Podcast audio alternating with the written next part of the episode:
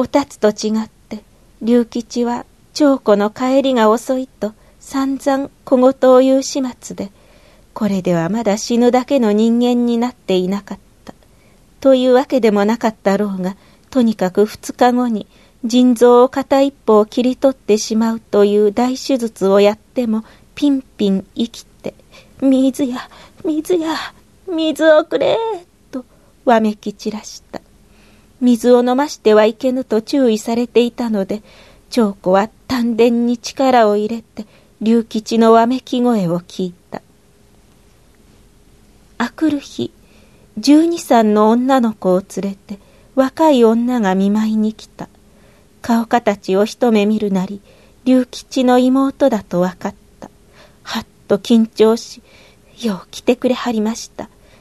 初対面の挨拶代わりにそう言った。連れてきた女の子は龍吉の娘だった。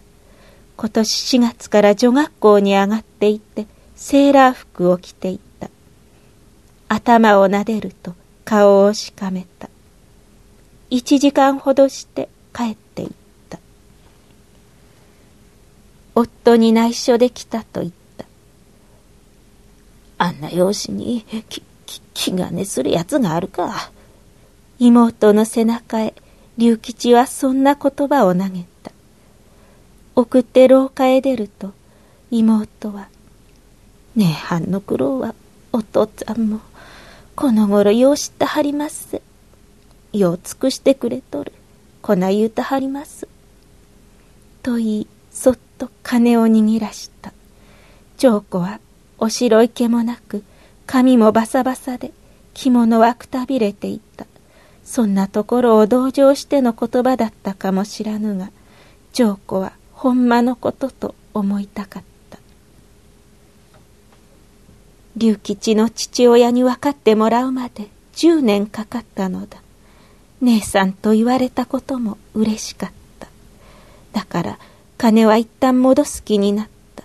が、無理に握らされて、後で見ると100円あった。ありがたかった。そわそわして落ち着かなかった。夕方、電話がかかってきた。弟の声だったからぎょっとした既得だと聞いて早速駆けつける旨電話室から病室へ言いに戻ると龍吉は「水くれ」を叫んでいたそして「お親が大事か Y が大事か」自分もいつ死ぬかわからへんとそんな風に取れる声をうなり出した長子は椅子に腰掛けてじっと腕組みしたそこへ涙が落ちるまでだいぶ時間があった。秋で病院の庭から虫の声もした。どのくらい時間が経ったか、隙間風が肌寒くすっかり夜になっていた。急に、これやっさん、お電話ですせ。胸騒ぎしながら電話口に出てみると、今度は誰かわからぬ女の声で、息を引き取らはりましたぜ。とのことだった。そのまま病院を出て駆けつけた。長子はん、あんたのこと心配して、長子はかわいそうなやっちゃ言うて、息引き取らはったんです。近所の女たちの赤い目がこれ見よがしだった。30歳の長子も母親の目から見れば子供だと種吉は男泣きした親不孝者と見る人々の目を背中に感じながら白い布を取って今更の死に水を唇につけるなど長子は精一杯に振る舞ったわての亭主も病気やそれを自分の腹への言い訳にしてお通夜も早々に切り上げた。夜更けの町を歩いて病院へ帰る道々。それでもさすがに泣きに泣けた。病室へ入るなり、龍吉は怖い目で、こ行ってきたんや。長子はたった一言。死んだ。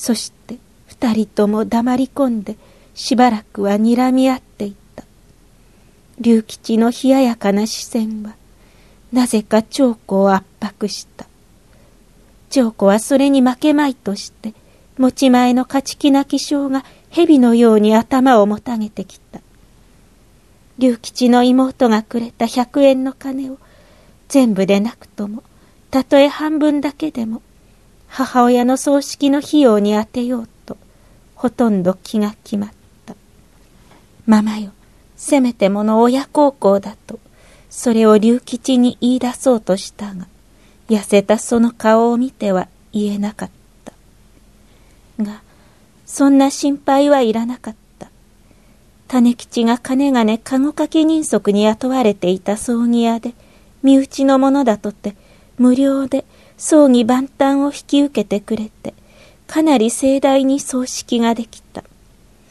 おまけにおたつがいつの間に入っていたのかこっそり郵便局の会員養老保険に1円掛けで入っていたので500円の保険料が流れ込んだのだ。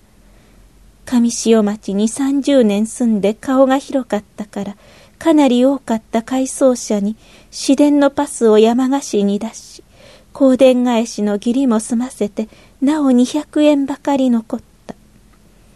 それで種吉は病院を訪ねて見舞い金だと100円だけ長子に渡した。親のありがたさが身にしみた。龍吉の父が長子の苦労を褒めていると妹に聞いた胸言うと種吉は「そりゃあええあんばいや」とおたつが死んで以来初めてのニコニコした顔を見せた。